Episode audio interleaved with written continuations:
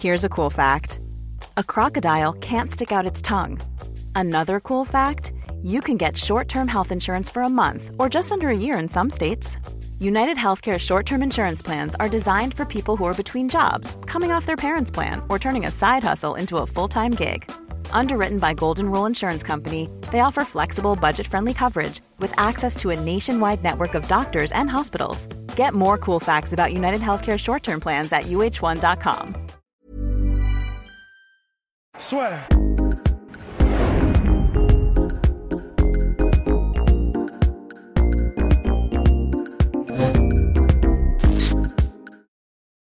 Bien, bonjour à toutes et à tous et bienvenue dans le podcast La Soir après cette interruption qui ne sera pas coupée au montage. Alors mon cher Rust, on va s'intéresser aujourd'hui à Jorge Masvidal et au contrat UFC. On vient de faire une séance de sport donc c'est pour ça qu'on se tient assez éloigné parce qu'on pue la mort. Ça va? Je reviens surtout pour moi. Là, j'ai une vidéo. Mais je crois, je crois pas que ça t'intéresse. euh. Non, exactement. Non, bon, non, partons pas dans nos digressions.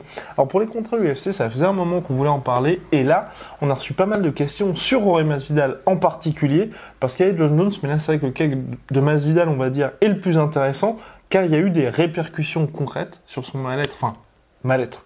Par rapport à son contrat UFC, on rappelle, il devait affronter Kamaru Usman lors de l'International Fight Week de juillet, donc le 11 juillet.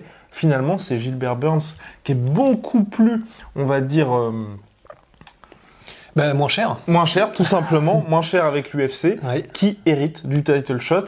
L'UFC a bien entendu essayé à la dernière minute d'avoir Masvidal en proposant exactement la même somme que ce qu'il avait touché contre Ned Diaz, donc à savoir 500 000 plus des points de pay-per-view. Mais Jorge Masvidal a dit, bah, il y a eu trop de dommages qui a été fait, vous aurez finalement, vous n'aviez qu'à proposer ça dès le début et on aurait pu faire affaire tranquillement, mais sauf que l'UFC a fait ça un peu à la dernière minute en mode, bon bah, c'est quand même mort pour Masvidal et lui il est quand même resté euh, fidèle à lui-même. Donc finalement c'est Burns qui hérite de tout ça. Alors mon cher Rust, est-ce que Masvidal peut quitter l'UFC Parce qu'il y en a beaucoup qui nous disent ça. Ils ont qu'à partir. John Jones, Masvidal, il y en a pas mal qui nous ont dit John Jones n'a qu'à aller au NFC, mais c'est beaucoup plus compliqué que ça. Ouais. Et avant juste de commencer ça, le contrat d'exclusivité, on peut dire aussi que c'est. Moi, je pense que ça fait partie des techniques de négociation de l'UFC que au dernier moment, quelques quelques jours avant, quelques semaines avant, euh, de dire bah voilà, oui, si si, on peut on peut te filer ça, on peut te filer 500 000 plus les pay-per-view comme avant. Sinon, il l'aurait proposé, j'imagine, depuis un bout de temps. Donc, c'est juste que là, il savait qu'il y avait beaucoup plus de chances que Masvidal puisse dire, euh, bah non, j'ai pas assez de temps de préparation, fallait le mettre depuis le début. Ouais. Et euh, ça leur permettra dans le futur de dire, euh, non mais attendez, euh, enfin entre guillemets, de réécrire l'histoire, euh, si on peut dire, parce qu'ils pourront dire, ah non mais attendez, nous on lui avait proposé ça, euh, on t'a proposé 500 000 plus machin comme avec Nedia, c'est toi qui as dit non, et ça leur fait un levier. C'est c'est c'est brillant, hein, c'est la négociation, mais voilà, tout ça pour dire que c'est pas c'est pas des accidents. Complètement. Et du coup, pour revenir effectivement en fait à, à ce qu'on appelle le contrat d'exclusivité en fait de l'UFC, ça c'est donc une partie de leur contrat général, euh, de leur contrat total, et c'est un article qui dit effectivement que tu n'as pas le droit, tu n'as pas le droit d'aller combattre pour qui que ce soit d'autre que l'UFC tant que tu es sous contrat avec l'UFC. Et c'est le cas, bien évidemment, pour d'autres organisations aussi, avec plus ou moins de flexibilité. Ouais, par exemple, il y a Glory, je crois qu'ils étaient assez permissifs. Je sais pas si ça a changé, mais en gros, Glory ou NFC aussi, où les combattants du ONFC peuvent être dans d'autres organisations de P-Point qui ne sont pas en compétition directe avec le ONFC. Donc par exemple, Petrosian, une fois qu'il a fait son, compte, son combat au ONFC et qu'il a remporté le tournoi contre euh, Sami Sana, il peut faire un combat local chez lui en Italie, remplir une salle. Et bien évidemment, c'est pas une organisation majeure comme le Glory. Ouais, et il me semble même, alors après c'est parce que ça je crois que c'est de la copromotion, mais après ils font aussi des trucs avec le Rising, le ONFC. Oui, ah oui aussi. Mais c'est un truc que ne fait pas ou quasiment pas l'UFC aussi en fait. Ils l'ont fait avec le Pride avec euh, Rico Rodriguez et Chuck Liddell. Complètement. Mais comme il y a eu des petites entourloupettes euh, de la part apparemment des mecs du Pride, ce que disait Dana White, euh, bah, du coup les copromotions ils sont pas très chauds. Ils ont fait évidemment le truc avec Mayweather et McGregor, mais c'est extrêmement rare en fait. Complètement. faut vraiment qu'il y ait une très très bonne raison pour l'UFC d'accepter une copromotion. Donc pour Mayweather McGregor, on va pas vous faire de dessin C'est que même pas d'ailleurs une copromotion, c'est surtout Ouais. McGregor. Et là, on peut en parler d'ailleurs de ça. De le cas Mayweather-McGregor, c'est exactement un article du contrat UFC où tant que vous êtes lié à l'UFC, l'UFC peut utiliser votre nom et tout ce que vous faites pour justement que eux récupèrent de l'argent parce que le fait que ce soit copromotion avec l'UFC Mayweather-McGregor, à aucun moment sur les posters c'était marqué UFC. ouais. Il y avait uniquement McGregor, mais comme McGregor était avec l'UFC, bah Ouais, ouais, ouais. Donc ils ont dû négocier euh, une partie de- des revenus, etc. complètement. Bah, sachant que ouais, Manny Pacquiao, je crois qu'il avait gagné entre 160 et 180 millions contre Mayweather. Et McGregor, c'était 100 millions. Donc vous imaginez à peu près la part que l'UFC a récupérée. Ouais, ouais. ah oui, on se doute qu'ils sont à l'abri pour Mm. l'hiver, il n'y a pas de problème. Et d'ailleurs, pendant le cadre du contrat, ils peuvent aussi avoir, enfin, faire usage de votre surnom, n'est-ce pas, mon cher Ross Eh oui, absolument. Et, euh, et ça, c'est quand même un truc qui est assez ouf. Et c'est en fait, c'est c'est- du coup, c'est toi qui m'as expliqué que donc. En fait, ils possèdent tous des combattants. Euh, on va revenir à Masvidal, Leur- mais ils possèdent jusque tout. Genre, ouais, bah, ouais, près- non, mais Non, quand même pas. à ce point-là, mais disons que euh, votre surnom, votre, bah, votre nom et prénom, votre image, euh, après ce qu'ils appellent likeness, on n'a pas trop su dire ce que c'était. Euh, tout ce qui est bah, persona, c'est-à-dire bah, un peu le- le- la personnalité, le, le caractère, etc. Euh, en fait, ils possèdent tout ce qui, ce qui a trait à votre marque, en fait, Ouais. ce qui vous fait vous. Et, à compris- contrario, le combattant ne peut pas faire usage de ce qu'apporte l'UFC, comme le logo, la ceinture, Ah, dans voilà. ses En fait, c'est une autres activités. C'est ça, c'est vraiment une composante du contrat en fait, c'est que c'est très à sens unique. Ouais. Euh, c'est l'UFC qui s'y retrouve et le- en fait le combattant n'a quasiment aucune marge en fait pour faire quoi Mhm. que ce soit. Sauf en cas de partenariat mutuel entre l'UFC, par exemple Monster, Oui. Monster qui est partenaire de l'UFC, donc qui permet à Tyrone Woodley ou Daniel Cormier d'arborer leur titre de champion dans les promotions de Monster, parce que là, bah, évidemment, il y a un contrat mutuel Ouais. entre les trois organisations. Et quand il n'y a pas de contrat mutuel, on l'a vu avec John Jones par exemple. Avec euh, Boo Human. Voilà, la fameuse. Et en gros, bah, tu peux mettre ta ceinture de champion parce qu'il faut montrer que tu es champion UFC. Mais comme il y a ces histoires de droit et que tu n'as pas le droit d'utiliser quoi que ce soit si ce n'est pas en accord avec l'UFC ou que tu es un partenaire, bah, du coup, en fait, il a sa ceinture. Sauf qu'ils ont euh, flouté un petit peu Ouais. UFC, donc il n'y a pas marque UFC. Ils ont flouté les petites marques reconnaissables. Donc en fait, ça ressemble à une ceinture UFC. Une plaque. mais- ouais, une- ouais, la fin, c'est Louis Varton, tu vois. Et, euh, et du coup, bah voilà. Et ce qui était arrivé donc avec McGregor, Mhm. qui avait voulu lancer, c'était une chaîne de vêtements Notorious. Euh, non, c'était bah, pour le Proper 12, mon cher. Ah, il voulait appeler ça Notorious. Eh oui. Notorious Eh oui. Whisky, et il n'a pas pu parce que donc c'est l'UFC qui possède le surnom Notorious des Enfin, pas- après, je sais pas si c'est possédé, mais je pense que tant qu'elle, c'est ce qu'on avait, parce que nous avons la chance, enfin, Rust a la chance d'avoir dans son cercle des gens très initiés au niveau de la loi et du droit. Euh, c'est que justement, c'est surtout au niveau de l'usage où, ce qui est écrit dans le contrat, c'est que l'UFC a lu, enfin, peut bénéficier de l'usage du nickname du combattant. Donc, je pense qu'il se serait récupéré un petit pécule sur chaque bouteille. Ah oui, et c'est ça qu'a dû dire euh. McGregor, non. Et je pense qu'il s'est dit, bon, je vais peut-être tout garder pour moi pour cette fois. Ouais, ouais, ouais. Oui, puis Proper 12, c'est cool aussi. hein. Complètement. Mais voilà, et c'est vrai que tout ça pour dire qu'en fait, en fait, tout ça finalement pour revenir au fait que le- les contrats de l'UFC, c'est des contrats très rigides et qui sont vraiment à sens unique pour l'UFC. Et quand tu es un combattant et que tu veux partir de l'UFC, par toi-même, t'as quasiment aucun moyen en fait. Ouais. Il y a ce contrat d'exclusivité et si jamais vous voulez quitter, mettre un terme au contrat, vous tout seul en Mm. tant que combattant UFC, vous pouvez pas en fait. Vous ne pouvez pas. C'est-à-dire que quand euh, Dana White dit vous êtes des contracteurs indépendants, enfin des indépendants de contracteurs, en fait c'est pas vrai. Non, ils sont faux. totalement dépendants et pieds et poings liés à l'UFC. Et euh, dans les contrats euh, UFC, en tout cas, c'est stipulé que si jamais, mais c'est l'UFC qui veut mettre un terme plutôt à un contrat que ce qui n'était prévu, un contrat, elle peut. Euh, et alors il y a plusieurs, il y a plusieurs instances. C'est soit à partir du moment où tu as perdu un seul combat, eh ben ils peuvent te virer n'importe quand, Ouais. mais quand ils veulent. Euh, à partir du moment où Et euh, si tu as gagné ton dernier combat, si c'est à la fin du deal, bien évidemment, là aussi, ils peuvent y mettre fin. Ouais, ouais, absolument. Et tu peux, alors les, les seules manières aussi, donc tu pourrais théoriquement, donc eux pourraient raccourcir le contrat, c'est Ouais. si jamais, euh, bon, t'as des histoires de visa, de machin, apparemment, bah si vraiment ils veulent, ils peuvent te, viser, te virer si jamais tes, tes visas ou tes papiers, tes documents ne sont pas conformes ou ne sont pas machin, ils peuvent te virer. Ils peuvent aussi te virer ou raccourcir le contrat si jamais t'as des problèmes avec la loi. Euh, et en fait, il y a plusieurs trucs comme ça. Donc ça leur permet eux d'avoir le moyen quand ils le veulent. Et c'est ce qui s'était passé par exemple avec Taylor, enfin Taylor Lapillus qui avait un, un bon bilan à l'UFC et il, il était 3-1. 3-1 quand même et il l'avait quand même, euh, il l'avait quand même euh, entre guillemets viré parce que bah, probablement comme il n'y avait pas encore l'UFC en France, comme il n'y avait pas encore, bah, pour eux ça n'avait pas encore suffisamment d'intérêt au niveau marketing. Exactement. Et du coup ils avaient décidé alors qu'il avait un bon oui, c'était uniquement ça. Il n'y avait pas du tout de raisonnement sportif Ouais. derrière, euh, C'est derrière ça. Ouais, parce que c'était en plus, il était hyper jeune à l'époque, prospect bantamweight et tout ça. Donc voilà, l'UFC à n'importe quel moment et les conditions, c'est vraiment pas épais à partir desquelles ils peuvent le faire, peuvent vous virer en fait. Ouais. En revanche, en tant que combattant, vous n'avez aucun moyen, vous Impossible. tout seul, de mettre fin au contrat. Vous êtes totalement liés. Complètement. Et même pendant un an après la, jusqu'à un an après la fin du contrat, l'UFC peut égaler n'importe quelle offre extérieure. Donc là aussi, l'UFC se réserve le droit, le droit, pardon, le droit de vous maintenir ou non. Parce que si par exemple on prend, euh, je sais pas moi, un combattant qui, enfin, tout ça pour dire que tous les combattants qui quittent l'UFC, c'est parce que l'UFC a bien voulu qu'ils partent.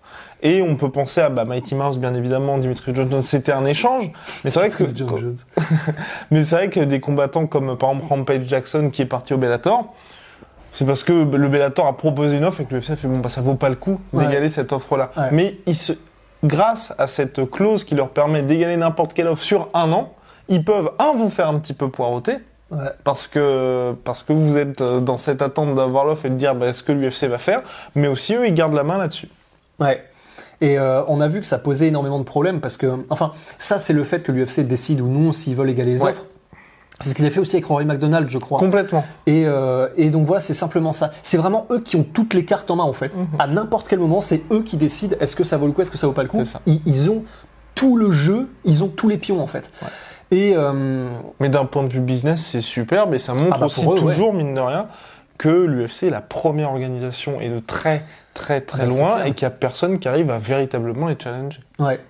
Mais effectivement, ça pose des énormes problèmes. On avait, il y avait eu tout un bail avec euh, Randy Couture, et c'est pour ça, euh, pendant toute une période, il n'avait pas combattu parce qu'il avait un problème avec l'UFC, qu'il avait un problème avec, euh, et même aujourd'hui, il n'est pas copain copain avec Dana White. D'autant plus avec ce qu'il a fait avec son fils, Dana, ce, a fait, ce que Dana White a fait avec le fils de Randy Couture.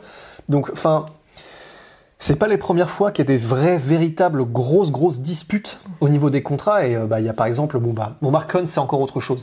Mais euh, Leslie Smith, qui a euh, le projet Spearhead, qui essaye là de faire un peu de lever de terre son projet d'union de combattants, ça. C'est quasiment impossible, hein, parce que pour que ça se fasse, de toute façon, il faudrait qu'il y ait de vrais superstars qui prennent part au projet. Et c'est ce qu'elle disait. Elle avait espoir qu'avec Masvidal, donc John Jones, Cerudo et il y a un quatrième, j'ai oublié qui c'était. John Jones, Masvidal, Cerudo et euh, Nate Diaz ou Connor, mhm. Connor bien sûr. Elle avait espoir que ça se lève un petit peu. On a vu malheureusement euh, dans l'ancienne association, donc c'était la MMAAA. Avec Georges Saint-Pierre, TJ Dillashaw, Cain Velasquez, Tim Kennedy. Tim Kennedy. Donc il y avait du lourd en fait. Il y avait toutes les stars. Et puis à partir du moment où il y avait. Cowboy Cerrone. Cowboy Cerrone. À partir du moment où il y avait toutes les stars, normalement on s'était dit, c'est bon là, c'est bon. Là y est l'union, le syndicat des combattants, ça y est, on le tient. Et tout le monde a soigneusement renégocié son contrat c'était ridicule. Et c'était terminé. Enfin, je veux, je veux pas juger. Hein. J'aurais peut-être pas la force de caractère de dire non non plus. Hein, c'est clair. Donc on, on, peut pas les juger. Ce qu'ils voulaient, c'était être mieux payé. Mhm. L'UFC euh, divisé pour mieux régner, ce qu'elle a fait pour que la pour foutre à la poubelle cette MMA maintenant, enfin les, les t-shirts, les trucs comme ça MMA, enfin vous pouvez, euh, on vous donne du fric pour vous les acheter, pour vous les preniez. Ça vraiment ça, c'était c'était c'était fantoche quoi. Et, euh, et voilà. Et la manière dont l'UFC a procédé, c'est que bah, à partir du moment où il y a eu ce groupement de combattants, et eh ben euh, TJ Dillashaw il était pas content parce qu'il voulait un combat pour le titre, mhm. l'UFC lui a filé. Georges Saint-Pierre était pas content. non, ils ont surtout augmenté son salaire. Ah, TJ il a pris, ouais, il a pris 100 000 de plus pour le combat contre Lineker à l'UFC 207. Ouais, en bonus de vestiaire. Donc l'UFC voilà a glissé le glissé le billet sur la table. Et, euh, et, voilà, et les combattants l'ont pris, et bon, c'est compréhensible aussi, mais c'est vrai que c'est dommage dans l'optique de créer quelque chose, parce que du coup, ça veut dire qu'on remet encore une fois, les, les, cartes étaient remises à zéro après que la MMA soit partie à la poubelle. Exactement. Et, et c'était pour ça, en fait, tous les combattants, et c'est ce qui fait, c'est le problème, le nœud du problème, c'est qu'en fait, c'est ce qui s'est passé à la MMAA, c'est symbolique en fait. Les combattants, c'était pas vraiment pour les autres combattants en fait qui voulaient former une union. C'est parce qu'ils avaient un problème, parce qu'ils n'étaient pas contents par rapport à la situation. À partir du moment où elle a été améliorée, tout s'est bas, tout, ça y est, enfin, il y avait plus rien qui tenait en fait. Complètement. Et euh, malheureusement, je pense que ce sera pareil là dans ce cas-là pour les Conor McGregor, les Masvidal et John Jones je serais très étonné, et j'espère qu'on se trompe, mais je serais étonné que du coup ils se disent c'est le moment d'adhérer, de créer un projet commun, etc. Parce que bah voilà, ils pensent à leur carrière, ils pensent à voilà. Et euh, complètement. Et donc tout ça pour revenir à Masvidal effectivement et dire que donc pour ceux qui disent bah, il n'a qu'à se barrer, c'est tout simplement il est contractuellement impossible il est, il, est, il est contractuellement obligé de rester avec l'UFC. Et même s'il prend sa retraite. Si vous prenez votre retraite, de toute façon, l'UFC, c'est soit en nombre d'années, soit au nombre de combats. Donc si vous prenez votre retraite, le contrat est gelé. Ça veut dire que vous pouvez revenir 15 ans après, ce sera exactement le même contrat. Et de toute façon, il y a aussi ce- le fait que l'UFC propose à chaque fois des combats. Ils doivent proposer, je crois, c'est au minimum trois combats par an. Ouais. Donc tant qu'ils vous proposent des combats et que vous refusez, par exemple, on prend l'exemple des frères Diaz qui ne sont pas à la retraite, mais ils reçoivent des propositions tous les 2-3 mois. Donc chaque fois qu'ils reçoivent des propositions, si vous voulez, le, le contrat continue. C'est seulement si l'UFC arrête de leur proposer des, com- des, contra- des combats, pardon, que là, on avance et ils peuvent éventuellement être euh, libérés de leur contrat. Mais bien évidemment, ça n'arrive jamais parce que l'UFC propose toujours des contrats. D'ailleurs, vous le voyez, Nate Diaz, il avait eu Tyron Woodley, il y avait eu Roy Masvidal pour Nick Diaz, il y avait eu différentes options. Même Georges Saint-Pierre, à un moment, ils avaient réussi, wow, réfléchi à un tournoi à 4 pour justement le titre lightweight. Enfin, il y avait plusieurs options. Donc, euh, vraiment, l'UFC prend bien soin de verrouiller tout ça. Mais là encore, hein, honnêtement, je suis à leur place, ils ont raison parce que ça leur permet vraiment d'avoir d'asseoir leur domination, sachant qu'on on le dit assez souvent, l'UFC c'est quand même un sport où ok il y a la marque qui est importante donc l'UFC, mais vous voyez très bien avec l'événement Jessica Hay contre notre Christina, cher euh, Calvillo, oui, Calvillo. oui, je pensais à Aguilera. Oui, Agu- Ouais.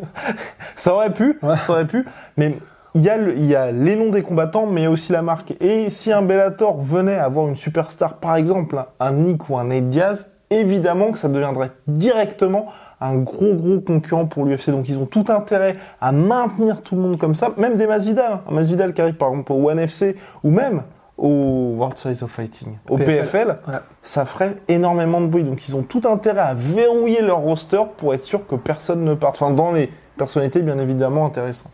Et encore une fois, quand on, parce que là, j'étais en train de me dire, euh, bah, ça se trouve, il y a des gens qui vont nous dire, ah, mais du coup, ok, euh, par exemple, en fait, évidemment, ils le feraient pas, Mhm. mais ce que pourrait faire Masvidal, c'est euh, faire une connerie au niveau, enfin, tu sais, rapport à la loi, genre euh, péter un réverbère ou un abribus, j'en sais, enfin Ou ce n'importe qu'a quoi. fait Paul Daly.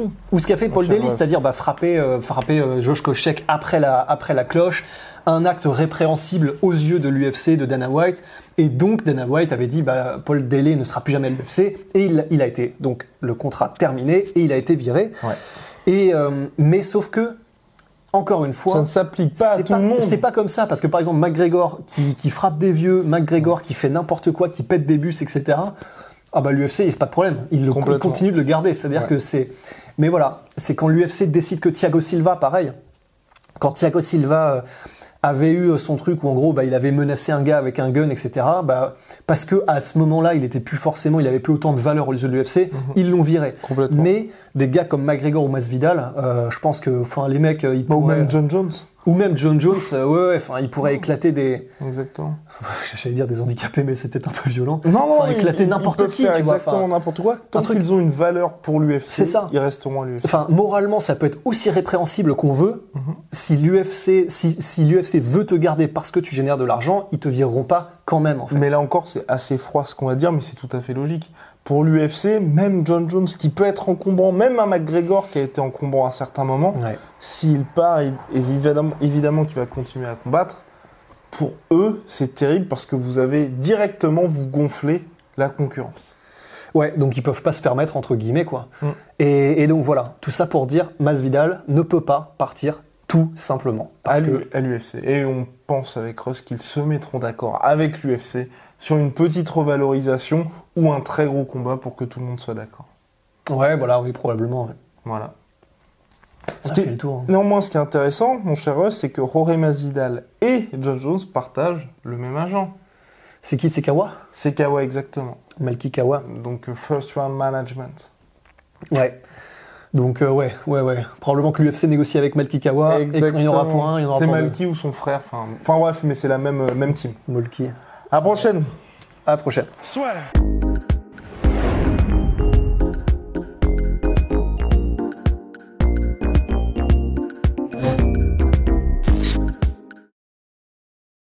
Et voilà, c'est la fin de votre épisode du podcast La Sœur. Si ça vous a plu, n'hésitez pas à nous mettre les 5 étoiles sur Apple Podcast ou sur Spotify. Vous pouvez aussi nous laisser un petit commentaire, ça nous aidera beaucoup.